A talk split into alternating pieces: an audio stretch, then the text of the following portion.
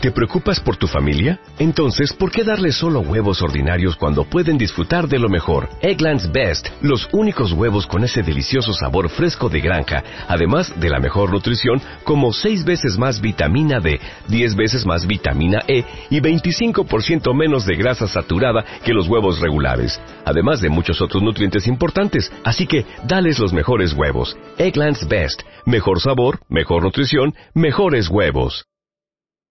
¿Qué tal amigos? Les invito a que me acompañen a leer este versículo 10, que dice, no conviene al necio el deleite, cuanto menos al siervo ser señor de los príncipes. Sí, la peor cosa en el mundo que podemos hacer con algunas personas es darle algo de poder. ¿Por qué? Porque ellos no sabrán cómo manejarlo y lo único que podrán hacer son desastres. La cordura del hombre detiene su furor y su honra es pasar por alto la ofensa, nos dice el versículo 11. Mucho mejor es decir, bueno, dejemos pasar esto y hacer caso omiso de las transgresiones. El verso 12 nos dice, como rugido de cachorro de león es la ira del rey, y su favor como el rocío sobre la hierba. Dolores para su padre, el hijo necio, y gotera continua las contiendas de la mujer. Estimado oyente, yo no sé si usted ha tenido alguna vez algún grifo que gotea. Y usted a la noche está tratando de dormir, pero usted siente a cada rato pop, pop, pop. Bueno, entonces entiende lo que dice gotera continua las contiendas de la mujer. Continúa expresando la casa y las riquezas son herencia de los padres, mas de Jehová la mujer prudente. ¿No está bueno eso? El que encuentra esposa encuentra algo bueno. Sí, una mujer prudente en el Señor. Dios realmente ha sido bueno con nosotros. El verso 15 habla acerca de la pereza en principio. Dice que hace caer en profundo sueño y el alma negligente padecerá hambre el que guarda el mandamiento, guarda su alma, mas el que menosprecia sus caminos, morirá. A Jehová presta el que da al pobre, y el bien que ha hecho se lo volverá a pagar. Bien, aquí hay algo interesante. Como le dije, ya varias veces Dios asume la causa del pobre. Si usted tiene misericordia de los pobres y les da, Dios será quien le pagará.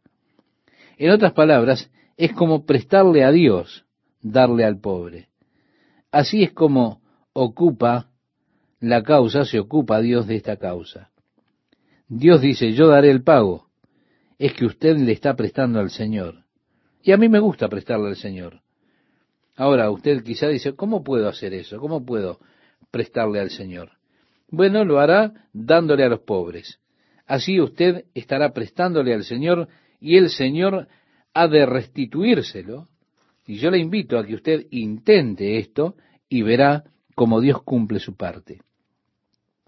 El versículo 18 dice, castiga a tu hijo en tanto que hay esperanza, mas no se apresure tu alma para destruirlo. Los niños aprenden rápidamente a comenzar a llorar al minuto que usted los mira. ¿Para qué? Para que usted no les pegue, no los golpee tan duro, no les dé una palmada muy larga, muy fuerte, lo que sea. Aun cuando usted los pierda porque ellos están condicionados por esto. Así que, adelante, denle una palmada a su hijo mientras haya esperanza. No se preocupe por su llanto, que eso quizá lo corrija, sin duda lo corregirá. Por supuesto, la Biblia no aboga por el abusador del menor, el que se abusa en el castigo y hace lo que no tiene que hacer. Pienso que necesitamos ser muy cuidadosos en cuanto a este tema del castigo a un niño. Y creo que cuando entramos en esta clase de escrituras, seguramente no entendemos qué quiere decir exactamente con castiga al niño. ¿Da palmadas al niño? Sí, pero no se trata de golpear al pequeño. No, no, no tiene valor hacer eso. Hay otras formas también de castigo, hay otras formas de corregir. El versículo 19 dice, el de grande ira llevará la pena y si usa de violencias, añadirá nuevos males. Esto también podríamos pensarlo en relación a lo que dijimos anteriormente. Hay que tener mucho cuidado.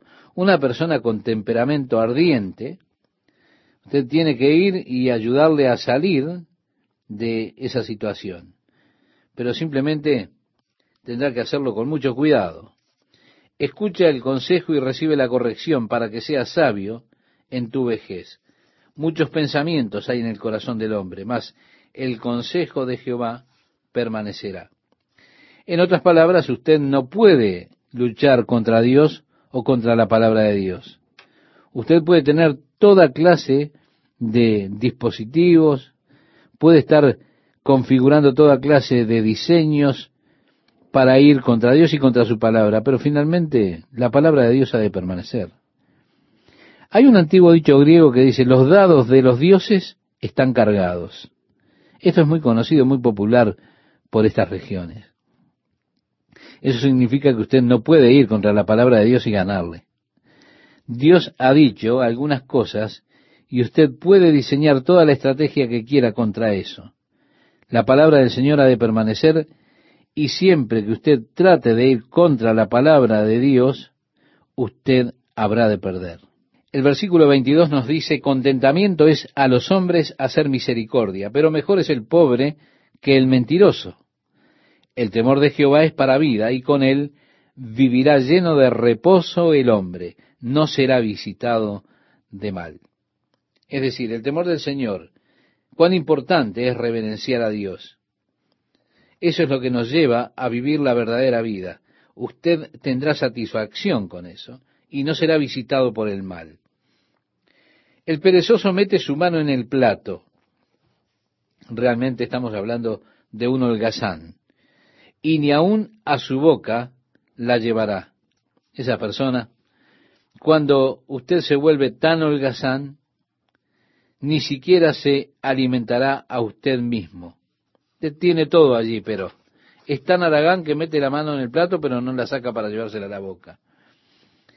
Hiere al escarnecedor y el simple se hará avisado, y corrigiendo al entendido, entenderá ciencia. El que roba a su padre y ahuyenta a su madre, es hijo que causa vergüenza y acarrea oprobio. Cesa, hijo mío, de oír las enseñanzas que te hacen divagar de las razones de sabiduría. El testigo perverso se burlará del juicio y la boca de los impíos encubrirá la iniquidad. Preparados están juicios para los escarnecedores y azotes para las espaldas de los necios.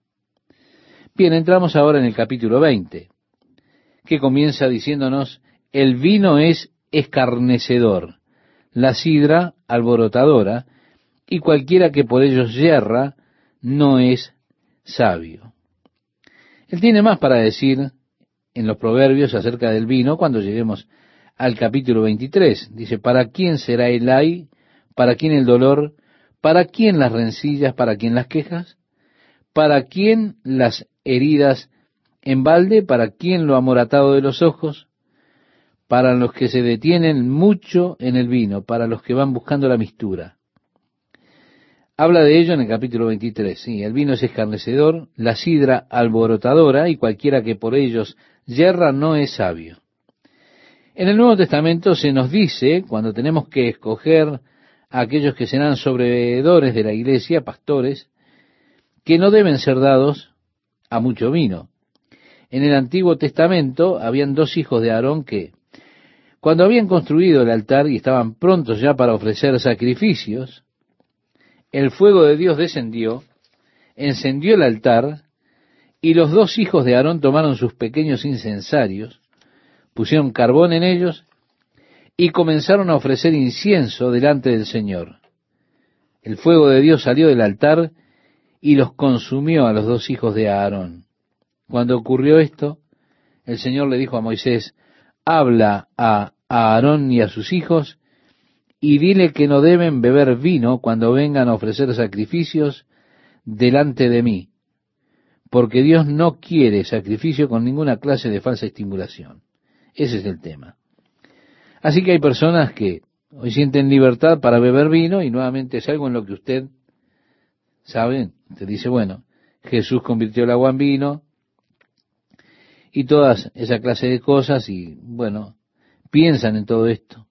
Pero aún así sigue diciendo aquí que el vino es escarnecedor. Creo que lo mejor es que usted no tome. La cosa es nuevamente, no está bien, está mal, es agradable, es lo que Dios quiere. La cosa es que el vino es escarnecedor. Y cualquiera que por ellos yerra, no es sabio. El apóstol Pablo dijo, escribiéndole a la iglesia en Corinto, en el capítulo 6, verso 12 de su primera carta, mas yo no me dejaré dominar de ninguna. Es decir, todas las cosas me son lícitas, mas no todo conviene. Él dijo, mas yo no me dejaré dominar de ninguna. Esto afecta mi juicio absolutamente, afecta mis atributos, entonces yo soy traído bajo la influencia, bajo el poder de esas cosas. El versículo 2 del capítulo 20 dice, como rugido de cachorro de león es el terror del rey, el que lo enfurece peca contra sí mismo. Sí, es que si usted provoca a un rey, está provocando un león. Es decir, usted verdaderamente está en problemas. Honra es del hombre dejar la contienda, mas todo insensato se envolverá en ella. Hay veces cuando uno simplemente no quiere meterse en problemas no quiere meterse en una riña, pero la persona sigue acosando, insultando verbalmente, sigue, sigue, sigue y sigue. Bueno, el necio seguirá entrometiéndose. Nosotros teníamos un perro de raza setter inglés llamado Duque. Es la clase de perro con el que todo muchacho debería crecer, porque es una mascota ideal para los niños, por supuesto. No teníamos leyes de uso de la correa en aquellos días y en todos lados donde iba, Duque allí estaba conmigo. Yo subía en bicicleta, salía a pasear, él iba a mi lado, iba a la escuela y armaba el peor descalabro que se pueda imaginar en la escuela. ¿Por qué? Porque él iba a través de los pasillos buscándome y demás. Era un perro grande y podía saltar sus patas, las podía poner sobre mis hombros me lamía la cara. Era un perro de niño, pero era un perro grande. Esos setter ingleses son perros muy independientes. Son el tipo de perro que respeta solamente a un solo dueño. En otras palabras, usted puede llamarlos, puede tratar con ellos, consentirlos, pero son muy independientes. No tienen nada que ver con usted, pero a su amo lo veneran. Duque era devoto mío. Yo era su amo y simplemente le silbaba y él venía. ¿Por qué? Porque era mi perro. Un verano fuimos a Bass Lake y llevamos a Duque con nosotros y él armó un lío bastante grande allí en el lago Bass. Una noche estábamos para cenar, por supuesto, con el fuego allí del campamento y demás, teníamos la comida pronta, la cena puesta, y Duque miraba con ojos anhelantes nuestra comida. De repente salió y se puso a excavar en la tierra y sacó todo un atado de embutidos que él había robado de algún campamento por ahí. Había un pequeño perro terrier que estaba en el campamento junto al nuestro, y Duque, un perro grande y viejo, y allí estaba ese pequeño terrier, siempre estaba ladrando. Y cuando Duque recorría el lago, ese pequeño perrito le tiraba tarascones, le ladraba, él simplemente lo ignoraba, como si fuera un pequeño ratón, como diciéndole, sal de aquí, enano, y déjame en paz. Pero ese perrito se mantenía persistente. Y un buen día Duque estaba corriendo por el lago, ese perrito estaba por ahí ladrando y tratando de morderlo, y evidentemente lo enloqueció. Duque se dio vuelta y tomó al perro en su boca y lo tiró al medio del lago. Por eso me recordó este proverbio. Honra es del hombre dejar la contienda, mas todo insensato se envolverá en ella hasta que esté en problemas, por supuesto. Ahora vamos a tratar con el perezoso, nuevamente con el perezoso. Aquí dice, el perezoso no hará a causa del invierno. Claro, está demasiado frío para salir a arar la tierra hoy, así que me quedo en casa. Pedirá pues en la siega y no hallará. Como aguas profundas es el consejo en el corazón del hombre. Esto es hermoso mas el hombre entendido lo alcanzará. Un buen consejero estará capacitado para sacarlo de esa situación. Usted profundamente sabe la respuesta, sabe lo que está bien, sabe lo que debiera estar haciendo. Y un consejero realmente está allí para decirle qué hacer. Él está allí para ayudarle a entender a usted. Es como una fuente de aguas profundo dentro de usted sabe básicamente lo que usted debería estar haciendo. Y un hombre de entendimiento, un buen consejero, puede sacarlo de la situación en la que se encuentra, situación difícil. Eso es lo que es el consejo sabio, es encontrar las respuestas que necesita una persona. En el versículo 6 dice, muchos hombres proclaman cada uno su propia bondad. Ahora, Estimado oyente, ¿no es cierto esto? ¿Cuántos conocemos que son así? Pero hombre de verdad, ¿quién lo hallará? Camina en su integridad el justo. Sus hijos son dichosos después de él. El rey que se sienta en el trono de juicio, con su mirar, disipa todo mal. Sí, él está mirando allí alrededor, así que puede hacerlo. ¿Quién podrá decir, yo he limpiado mi corazón limpio estoy de mi pecado. Qué buena pregunta para hacernos, ¿verdad? ¿Hay alguien que pueda decir eso? ¿Usted conoce alguno? Que diga, he limpiado mi corazón, estoy puro, estoy limpio eh, de mi pecado. ¿Quién lo puede decir? Es interesante para que nosotros nos preguntemos esto. Ahora, otra vez vamos a ver que aquí en Proverbios trata con el tema de las balanzas y las pesas. Pesa falsa y medida falsa, dice en el versículo 10. Como he dicho ya anteriormente, estaban aquellos que tenían pesas para comprar y pesas para vender. No vamos a volver sobre eso, simplemente que ambas cosas son abominación a Jehová. Usted comienza ahora con este versículo 11, donde dice, aún el muchacho es conocido por sus hechos, si su conducta fuere limpia y recta, es decir, usted comienza a ver aún esto en el niño, ya se empieza a manifestar en él. El oído que oye y el ojo que ve, ambas cosas igualmente ha hecho Jehová. No ames el sueño para que no te empobrezcas. Abre tus ojos y te saciarás de pan. Es decir, arriba, vamos, hay que trabajar. Esto es tan típico, ¿verdad? que llamen a uno y le digan, arriba, vamos al trabajo. Eso es común. El que compra dice, malo es, malo es, mas cuando se aparta, se alaba. Amigo, qué trabajo que tengo. Cuando usted está mirando esto, dice, bueno, es un perro viejo, no vale nada, es nada. Se queja. Pero después, la cosa no es así. Hay oro y multitud de piedras preciosas, mas los labios prudentes son joya preciosa. Quítale su ropa al que salió por fiador del extraño, y toma prenda del que sale fiador por los extraños. Sabroso es al hombre el pan de mentira, pero después su boca será llena de cascajo. Es decir, habla de la engañosidad. Usted puede pensar que él es inteligente, pero usted habrá de ver cómo termina. Los pensamientos con el consejo se ordenan, y con dirección sabia se hace la guerra. El que anda en chismes descubre el secreto.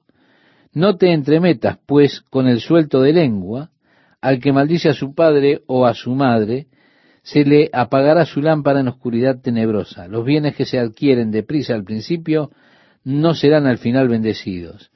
No digas yo me vengaré, espera a Jehová y él te salvará. Si en la carta que le escribe el apóstol Pablo a los romanos en el capítulo 12, verso 19, tenemos una expresión interesante. Mía es la venganza, dice el Señor, yo pagaré. Así que no vaya diciendo por ahí me voy a vengar, me vengaré porque lo que hizo es una maldad tremenda. Simplemente tráigaselo al Señor, que de Él es la venganza y Él pagará. Y otra vez dice, abominación son a Jehová las pesas falsas, y la balanza falsa no es buena. De Jehová son los pasos del hombre. ¿Cómo pues entenderá el hombre su camino? Qué interesante, ¿verdad? Los zapatos del hombre, o los caminos del hombre, mejor dicho, son del Señor, es Dios quien conduce nuestros pasos. ¿Cómo podemos nosotros entender nuestro propio camino?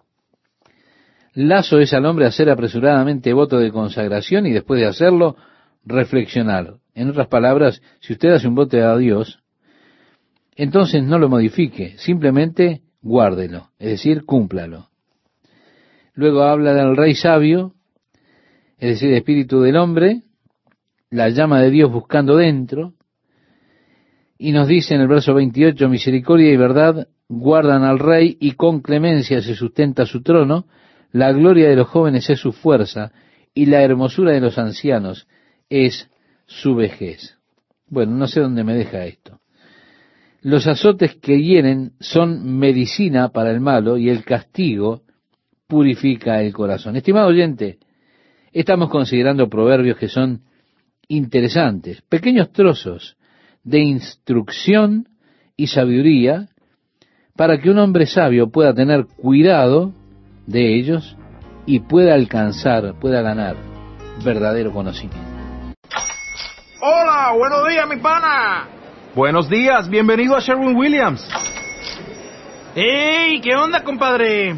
¿Qué onda? Ya tengo lista la pintura que ordenaste en el ProPlus app. Con más de 6.000 representantes en nuestras tiendas listos para atenderte en tu idioma y beneficios para contratistas que encontrarás en aliadopro.com. En Sherwin Williams somos el aliado del PRO.